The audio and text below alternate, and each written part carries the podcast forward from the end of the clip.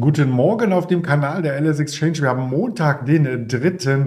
Oktober 2022. Mein Name ist Andreas Bernstein von Traders Media GmbH. Und auch heute, ja, richtig, heute gibt es Börsenhandel. Tag der deutschen Einheit. Ja, natürlich ein Feiertag. Noch gar nicht mal so lange, aber es ist viel, viel länger her, da die deutsche, dass die deutsche Börse entschieden hat, es ist ein normaler Handelstag. Und deswegen starten wir heute gemeinsam in die Marktvorbereitung.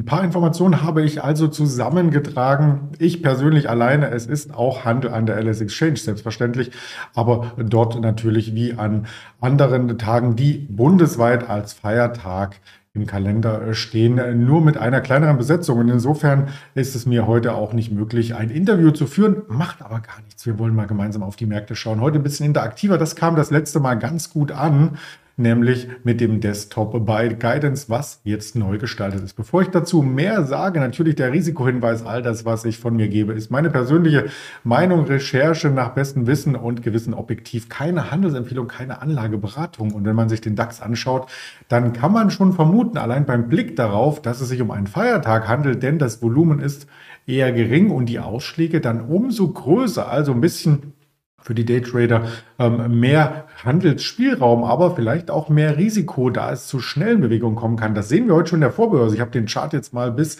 8.30 Uhr aufgezoomt von heute Morgen 7 Uhr. Da standen wir schon auf einem neuen Jahrestief tatsächlich und konnten uns jetzt bis 12.040 nach oben arbeiten, also schon rund 200 Punkte schwanken in der Vorbörse. Ja, das ist schon Wahnsinn. Und genau in der Mitte sieht man auch ungefähr den Bereich von 12.000. Das ist die runde Marke, die uns in den letzten Tagen und Wochen länger beschäftigte. Und ich möchte, bevor wir in den Chart direkt reingehen, vielleicht nochmal ein paar übergeordnete Worte dazu sagen. Also der DAX hat weiterhin einen Abwärtstrend. Das ist klar zu sehen. Da brauche ich nicht die Charttechnik, Charttechnik zu bemühen. Was man auch klar sehen kann, ist, ähm, dass der September und auch der August, wenn man genau hinschaut, eher negative Monate waren. Das ist statistisch gesehen auch völlig normal, völlig im Rahmen. Die Statistik zeigt ja auch den September als schlechtesten Börsenmonat des Jahres an. Wenn ich mal da die Statistik nochmal von den Xetra-Daten aufrufe, das ist ein Bild, was von Wall Street Online zur Verfügung gestellt wurde, da sieht man August negativ, September negativ, aber in diesem Jahr nicht der negativste Monat des Jahres. Das war eindeutig der Juni, 11,7 Prozent. Wir wollen als Anleger hoffen, dass es nicht nochmal so einen Tag äh, bzw. so einen Monat gibt und der erste Tag des Monats, so wollte ich es formulieren, im Oktober, ja, der startet erstmal ein bisschen rot, denn Freitag sind wir ja mit einem Schlusskurs um die 12.115 rausgekommen und heute vorbürstlich. Und das wird jetzt das interaktive Element. Schauen wir mal auf die Plattform bei Guidance oder wie es jetzt heißt, Stock 3, Stock 3, ich weiß gar nicht, wie man es ausspricht, Stock hoch 3.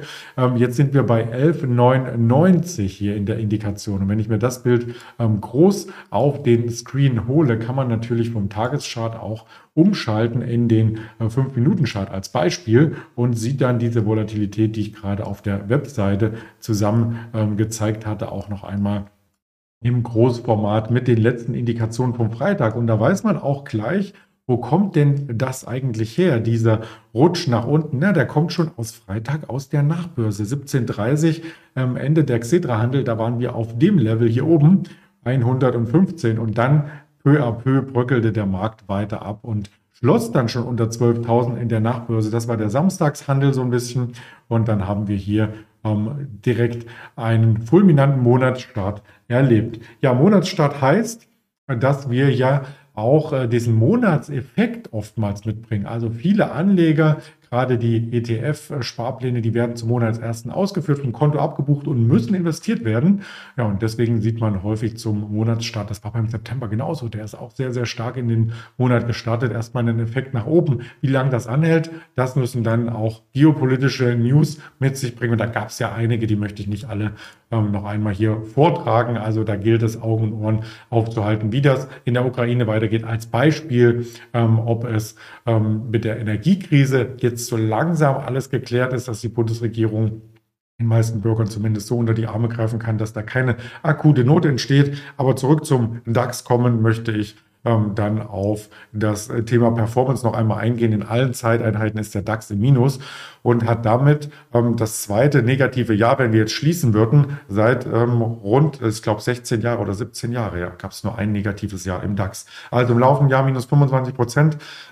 Da kann man noch ein bisschen aufholen, möchte ich meinen. Ein bisschen aufholen gilt auch für das erste Thema, was ich hier mit reinbringe. Wir wollen heute mal beim Automarkt bleiben, ganz interaktiv. Die Porsche-Aktie, die neue Porsche-Aktie, die in der letzten Woche an die Börse gestartet ist, zum Ausgabekurs von 82,50 in der vorbörslichen Betrachtung. Wir hatten das auch mit dem Roland, glaube ich, geklärt. Vor einer Woche waren schon Kurse um 96 ähm, zu sehen gewesen, aber im Börsenhandel eben nicht. Und heute zum Handelsstart sind wir ähm, bei 82,50, knapp darüber. Und auch wenn ich mir die Aktie hier mal reinhole, das kann man natürlich ähm, genauso machen bei äh, Stock 3. Das ist hier die Porsche, wenn ich die eingebe, äh, Dr. Ingenieur HCF Porsche, die Vorzugsaktie. Da steht sie bei 82,56 und wenn ich mir da den Chart ähm, aufrufe, ähm, dann sieht man sehr, sehr deutlich, wo die Kurse hier schon herkamen aus den ersten Tagen, bevor das IPO stattfand. Da waren wir schon 95, 96 und jetzt sind wir langsam nach unten abgebröckelt. Ich mache das Ganze auch ein bisschen größer, damit man die Relevanz von dieser Marke sieht, von der 8250. Das ist nicht nur das Emissionsniveau, sondern das ist auch das Niveau, wo viele äh, Konsortialbanken genau drauf schauen und sagen, ähm, dieses Niveau, na, jetzt gelingt es mir nicht, das rüberzuziehen. Macht aber gar nichts. Wir hatten es ja in der Präsentation gesehen. Das ist das Emissionsniveau, wo wir uns dran orientieren und wo vielleicht auch die Konsortialbanken noch mal ein bisschen äh, Druck ausüben, das Niveau zu halten. Aber später müssen sie die Stücke ja auch irgendwie loswerden. Also das ähm, wollte ich noch nachreichen zur neuen Woche, zum neuen Monat. Es ist jetzt aus meiner Sicht keine Eile, die neue Porsche-Aktie zu kaufen, wenn das Marktumfeld eher instabil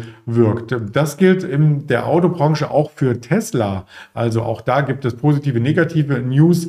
Ähm, das Ministerium das habe ich aus Tesla Mac vernommen, hat in den USA wohl ganz objektiv festgestellt, dass Tesla Model 3 das effizienteste Elektroauto ist. Lucid Air ist fast gleich auf, aber der kostet auch dreimal so viel, der Lucid Air. Also ist die Entscheidung für viele Konsumenten vielleicht doch in Richtung äh, Tesla. Das ist die positive News, die ich in den letzten Tagen von Tesla gehört habe. Ähm, in Bezug auf das Auto wohlgemerkt kommt gleich noch eine andere. Äh, die negative News ist, äh, dass das Unternehmen ähm, gar nicht so kommunikativ ist, wie man ähm, es vielleicht vom Twitter-Account von Elon Musk vermuten lässt. Denn da wird immer ein bisschen in der Berichterstattung hinterhergehinkt. da muss auch nachgefragt werden bei einzelnen Bilanzpositionen. Das ist so ein bisschen lax es werden natürlich die notwendigen ähm, Jahresabschlüsse, Quartalsabschlüsse erstellt und auch publiziert, ganz klar. Aber es ist nicht diese Kommunikation, die man bei anderen Unternehmen ähm, kennt, eher spontan, ähm, wo halt der Lenker von Tesla, Elon Musk, hier mal was zum Besten gibt. Aber von Tesla selbst hört man eher weniger. Deswegen einen schlechten Umgang mit Medien, die verschlossene Auster, gerade auch wenn Medien und Reporter Fragen stellen an das Unternehmen, gibt es keine Antwort. Hm. Naja, okay, lassen wir mal so stehen. Also eine gute und eine schlechte schlechte News und vielleicht noch etwas, wo man nicht nur auf das Auto schauen sollte bei Tesla, sondern vielleicht auch das, was noch gemacht wird. Elon Musk ist ja der Lenker von mehreren Firmen. Da denke ich nur an das Satellitennetzwerk. Ähm, und jetzt geht es auch in Richtung Roboter. Der Roboter, dein Freund, er winkt, er wackelt, er soll in ein paar Jahren auch in Serie gehen und gekauft werden können. Um die 20.000 Dollar kostet so ein elektronischer Freund. Und die vollmundige Ankündigung gab es schon letztes Jahr. Jetzt wurde er präsentiert dieses Wochenende zwei Prototypen sogar. Der ist noch ein bisschen Robocop-mäßig gelaufen, ähm, hatte auch noch nicht die Hülle, dass er äh, menschlich wirkt, aber er kann zumindest äh, sehr, sehr viel. Was er genau ähm, kann, das bitte ähm, mal in einem anderen Bericht entnehmen. Ich will den, ich habe den wieder hier sitzen, noch neben mir ähm, laufen, noch selbst getestet. Ich habe es auch nur aus den Medien entnommen. Aber ich finde, das ist vielleicht nochmal ein Punkt, wo man Tesla mit anderen Augen anschauen kann, dass es eben nicht nur um Automobile geht, sondern dass es auch darum geht, ähm, hier zukunftsweisende Technologien ähm, zu skizzieren und äh, voranzutreiben. Die Tesla-Aktie, und jetzt kommen wir mal auf das normal, auf die normale Internetseite nochmal zu sprechen, die LSX. Wenn ich mir hier zum Beispiel auf der Startseite anschaue, welche Aktien die Umsatzspitzenreiter heute sind, dann ist das Tesla. 3,27 Prozent geht es hier nach oben, kurz vor der Markteröffnung. Der Apple ist auch noch ein bisschen leichter und so tickert das hier durch. Die Warte eine kleine technische Erholung, ähm, sollte man sich auf alle Fälle auch mal mit anschauen. Und im DAX gibt es jetzt keine großen Ausreißer. Also der stärkste werden Kia gehen und 1,5 Prozent und der schwächste in der RWE 0,5. Das sind jetzt ähm, eher die Feiertags. Handelsoptionen. Und du siehst hier auch jetzt live, dass der DAX wieder zurückgekommen ist. Also diese Kurse zwischenzeitlich von über 12.000 Punkten, die werden abverkauft. Ich hatte es vorhin schon gesagt, die runde Marke, die beschäftigt uns vermutlich noch ein bisschen länger. Jetzt sind wir wieder bei 950, haben also eine Kursdifferenz zum Freitagsschlusskurs im Xetra-Markt von ähm, rund 70 Punkten. Und ich wollte hier ja die ähm, Tesla mir nochmal, nein, vom Volumen haben wir uns schon angeschaut. Wir schauen uns nochmal im Chartbild an, bevor wir ein letztes Mal auf den DAX und auf die Termine zu sprechen kommen. Also die Tesla hat in den USA schon nachgegeben. Man kann den Chart hier anlegen. Ich habe auch ein bisschen was eingezeichnet.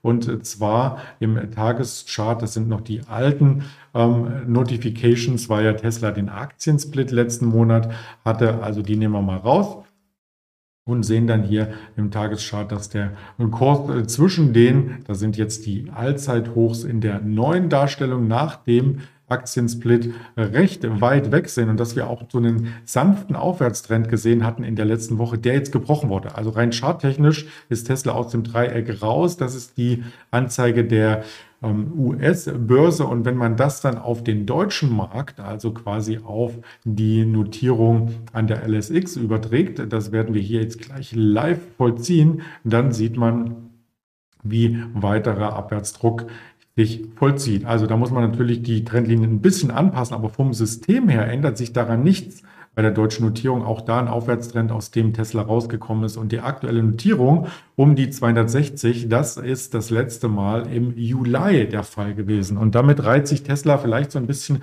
in den ganzen Technologiemarkt ein, der uns hier ähm, begleitet hat und der auch neue Jahrestiefs gezeigt hat. Die letzten Minuten im Nasdaq-Handel am Freitag haben nämlich neue Jahrestiefs hervorgebracht. Okay, also das noch zu Tesla, das wollte ich hiermit nachreichen. Und wenn wir auf der Plattform bleiben, der letzte Blick auf den DAX vor den Termin ähm, gilt hier der 950. Hier haben wir es uns vorhin angeschaut und im großen Bild sieht man, dass wir damit unter den Schlusskursen vom Freitag jetzt aktuell notieren. Also da ist Druck im Markt und genau zwischen diesen beiden Barrieren wird aus der jetzigen Sicht von der Markteröffnung, wir haben kurz nach 9 Uhr, auch der Feiertagshandel vollzogen. Ist immer eine Bandbreite von 200 Punkten, ist ja ordentlich.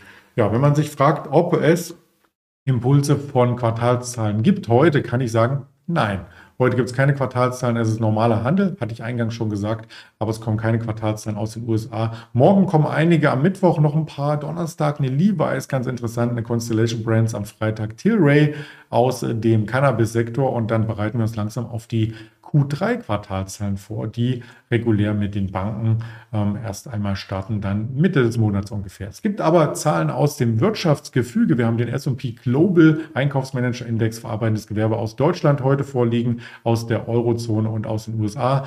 Dann gibt es noch den ISM-Index Produktion bezahlte Preise und Beschäftigungsindex verarbeitendes Gewerbe, 16 Uhr aus den USA und 21.30 die Fahrzeugverkäufe. Auch da könnte es vielleicht eine Implikation für eine Porsche, für eine Volkswagen, für eine BMW, für eine Daimler geben. Also das werden wir uns auf alle Fälle heute anschauen und damit entlasse ich Sie quasi in den ersten Handelstag des Monats und hoffe, Sie hatten ein paar Inspirationen hier mitgenommen. Liken das Video, den Kanal unterstützen sowieso, muss ich nicht jeden Tag sagen. Und wir sehen uns dann morgen früh mit dem Daniel Saurenz, der wird zum Interview zur Verfügung stehen. Kommen Sie gut durch den Tag der deutschen Einheit. Bis dahin alles Gute, Ihr Andreas Bernstein.